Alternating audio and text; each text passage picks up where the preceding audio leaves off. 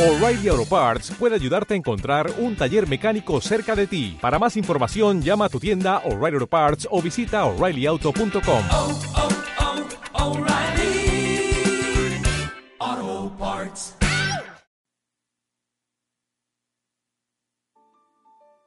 Por los próximos minutos tendrás la oportunidad de escuchar historias de éxito y fracaso, ideas que se han tardado en germinar.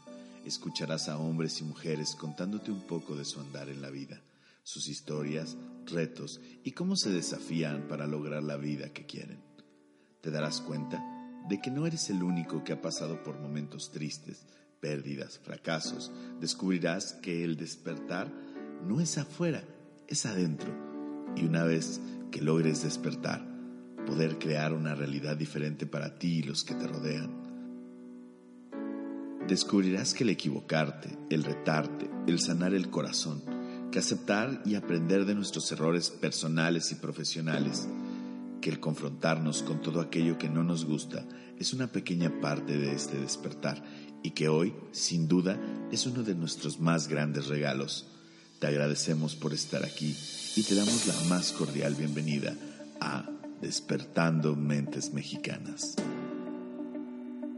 María Royce, licenciada en Ciencias de la Comunicación, conductora de televisión, actriz de doblaje y embajadora de la inclusión, nos compartirá su charla Hablemos de Inclusión en Despertando Mentes Mexicanas. Muy bien, bien. Es hola, ¿cómo están? Otra vez en lengua de señas mexicanas. Yo les quiero hablar sobre inclusión. Inclusión sobre todo con las personas con discapacidad. Quiero preguntarles primero, ¿quién de ustedes conoce a alguna persona con discapacidad? Muy bien. ¿Quién de, ustedes convive cotidianamente con una persona con discapacidad? Ah, Muy bien. Y bueno, vamos a ver. ¿Qué tanto piensan en la discapacidad? Poquito, mucho. Yo he de confesar que hasta hace algunos años, la verdad es que pensaba muy poco en la discapacidad, hasta que se volvió parte de mi vida. Bueno, pues ella es Miranda, es mi hija, tiene ocho años, va a la escuela, una escuela regular, va en segundo de primaria. Ella ama la escuela, le encanta aprender. Tiene muchas amigas, ama a sus amigas, le gusta mucho invitarlas a casa. Algo que, que es muy importante en ella, su papá. Está enamorada plenamente de su papá. Su ídolo, su hermano Mateo, su hermano mayor. Y bueno, ella tiene discapacidad intelectual. Y esa característica la pongo al final porque es eso, solo una característica, no es lo que la define, simplemente una característica más de esta niña, Miranda. ¿Y qué es la discapacidad? Discapacidad es una compleja relación entre la condición de salud de la persona, los factores internos y los factores externos. Entonces, toda esta relación es lo que hace una discapacidad. Cuando los factores, digamos que son más grandes, las barreras son más grandes, la discapacidad podría verse más, notarse más. ¿no? Entonces, ¿por qué les digo esto? Vamos a poner un ejemplo. Digamos que está una oferta de trabajo, entonces hay una persona que está completamente capacitada para este trabajo, eh, le piden que vaya a hacer una entrevista, va, esta persona llega al lugar donde es la entrevista, es un edificio, es en un cuarto piso, no hay elevador y esta persona es usuaria de silla de ruedas. ¿Qué pasó ahí? Las barreras se hicieron enormes, ¿no? Porque esta persona no puede accesar fácilmente al lugar donde es la entrevista. ¿Y qué pasa ahí? La discapacidad se nota muchísimo, ¿verdad? Pero ¿qué pasaría si en ese momento dijeran, sabes que no te preocupes, voy a bajar a hacerte la entrevista y en dado caso de que quedes elegido, puedes trabajar remotamente? O, mejor aún, hay un elevador para llegar, ¿no? Este, se tratan de pequeños ajustes, son ajustes razonables que hacen que esta discapacidad que la persona tiene, que va a seguir utilizando su silla de ruedas, pero va a poder accesar. Y entonces la discapacidad no tiene por qué ser importante. Ahora vamos a poner un ejemplo que sea, eh, que podamos sentirnos en él. Digamos que nos vamos de viaje, ¿no? Y nos vamos a Rusia. Este, y en este, en este viaje a Rusia hubo alguien que nos dijo, ¿sabes qué? Hay un pueblito en Rusia que es maravilloso, está hermoso, te va a encantar. Y entonces nuestra, nuestra mayor ilusión y lo más importante en este viaje es llegar a este pueblo. Y llegamos al, al pueblito ruso y resulta que en ese pueblito nadie habla español. Tú no hablas ruso. Es más, no hablas inglés tampoco, no hablas ningún otro idioma. Entonces te quieres comunicar con las personas, pues no te entienden, se voltean, te ignoran, te ven con recelo, dicen, pues este qué le pasa, ¿no? O sea, tú te quieres comunicar y, ¿no? Y se van, te ignoran, se dan la media vuelta y se van. ¿Qué creen?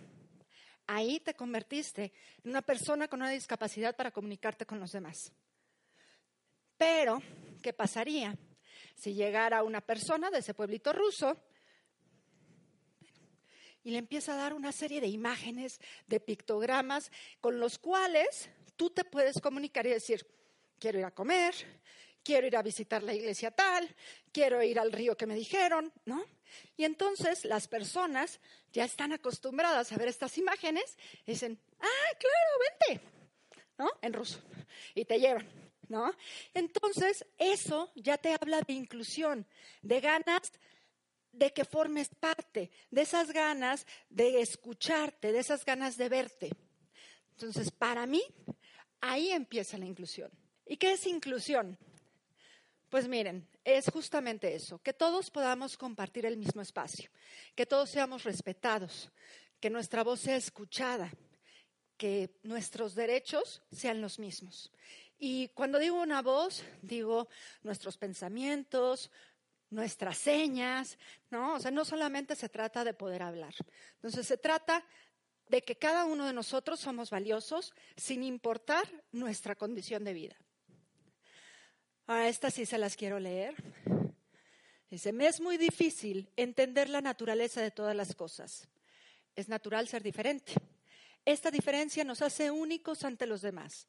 Entonces, ¿por qué me señalas como diferente a ti? ¿Acaso no somos distintos y por lo tanto en esencia lo mismo? Es de Yadiar Julián.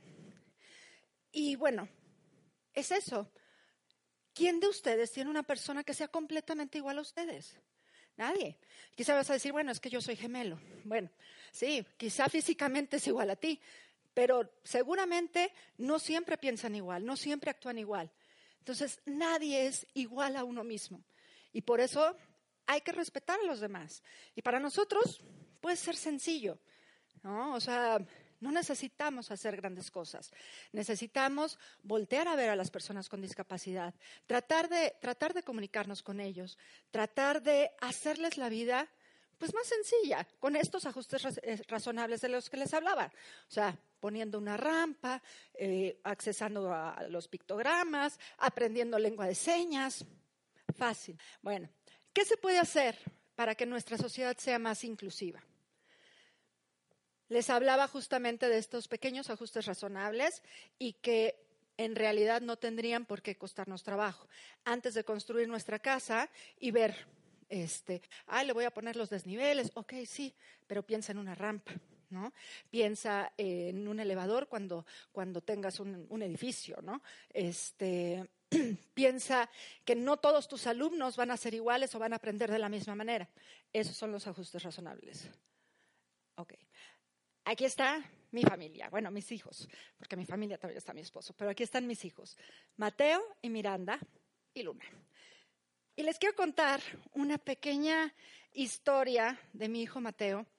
Eh, resulta que apenas hace unos meses estaba en un curso de verano y cuando íbamos a recogerlos, iba yo con Miranda de la mano, ¿no? Y entonces este, llegábamos, teníamos que entrar, era, en un club de golf, entonces teníamos que entrar hasta donde estaban los niños en el curso de verano.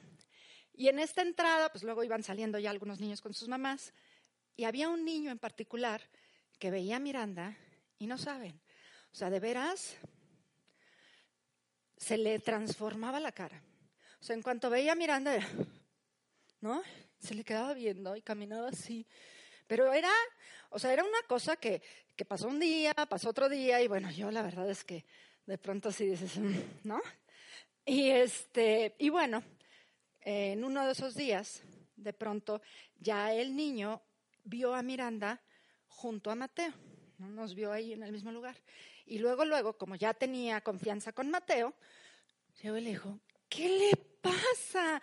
¿Por qué hace esos ruidos tan feos? ¿Por qué está así? Pero con esa voz y con esa cara, ¿eh? Y mi hijo, eh, pues muy sencillamente, agarró a su hermana, la abrazó, y dijo, mira, es muy fácil. Cuando se forma el cerebro, es como una gomita. ¿No? Así está el tuyo, así está el mío. Se hizo con azúcar, con agua, con gelatina, ¿no? Y queda la gomita así muy bonita, como los ositos que te comes, como los panditas.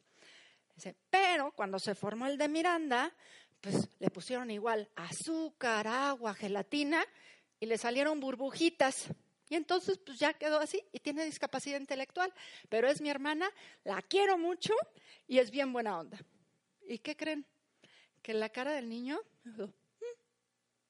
¿no? Así, así como, ah, ¿no? Lo entendió perfectamente, ¿no? Esa, explicación, la verdad es que jamás se la di yo a mi hijo. Él la interiorizó, ¿no? Y, este, y se lo explicó de una manera tan natural, tan sencilla, que el niño dijo, ah, es otra niña, ¿no? O sea, no hay ninguna diferencia aparte.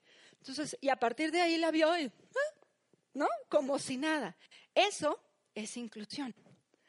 Eso es inclusión. Llegar y decir, "Ah, no pasa nada. Ay, sí. Bueno, pues esta es otra historia.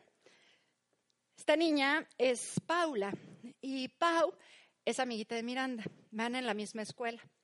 Entraron el año pasado las dos a primero de primaria y Pau pues no sabía que en su escuela había niños con discapacidad. Pero su mamá sí sabía que ella le tenía terror a las personas con discapacidad. Terror. ¿Por qué? No sé. Entonces, para mala suerte de Pau, Miranda estaba en su salón. Y entonces Pau, pues la veía y la veía, pero tanto era su miedo que empezó con un tic. Entonces empezaba a jalarse el pelo en la escuela y en la casa, ¿no? Y así estaba, y nerviosa, y se movía las manos, y, o sea, y era provocado porque Miranda estaba con ella en el salón. Entonces, eh, una de las maestras se dio cuenta de esto y muy inteligentemente, un día, Miranda se levanta de su banca y se va hacia la, hacia la puerta del salón. Y entonces le agarra a la maestra y le dice a Pau, Pau, ve por Miranda. Y la pobre Pau, ¿no? O sea, sintió que se le caía todo, ¿no? Pero muy obediente, pues se levantó y fue caminando, ¿no? Y llegó hasta la puerta y pues le dio la mano. Miranda toca su mano, ¿no? Le da la mano. Y en ese momento, Pau sintió magia. Y lo digo así porque así lo dice ella. Sintió magia, ¿no? Y a partir de ese momento se convirtió en su mejor amiga. Entonces la regresó, tal, y empezó ya a estar con ella sin ningún problema, ¿no? Se empezó a comunicar con ella, a jugar con ella, tomaban el lunch juntas en el recreo. Entonces, y como ven, a ir a casa, ¿no? Y están completamente divertidas, comunicándose a su manera, como se entienden, de la forma más sencilla y más natural. Ahora, no se quedó ahí. Pau tenía ciertos miedos eh, pues en su vida. Por ejemplo, no podía eh, convivir con perros, le daban miedo, incluso teniendo ella perro en casa. Este, le daban miedo las botargas. Y a partir de que estuvo ya conviviendo con Miranda de esta manera, su perro, también su mejor amigo, las botargas, sin problema, pudo eh, lanzarse en tirolesa. O sea, Miranda tuvo una influencia súper positiva en Pau y Pau una súper influencia positiva también en Miranda.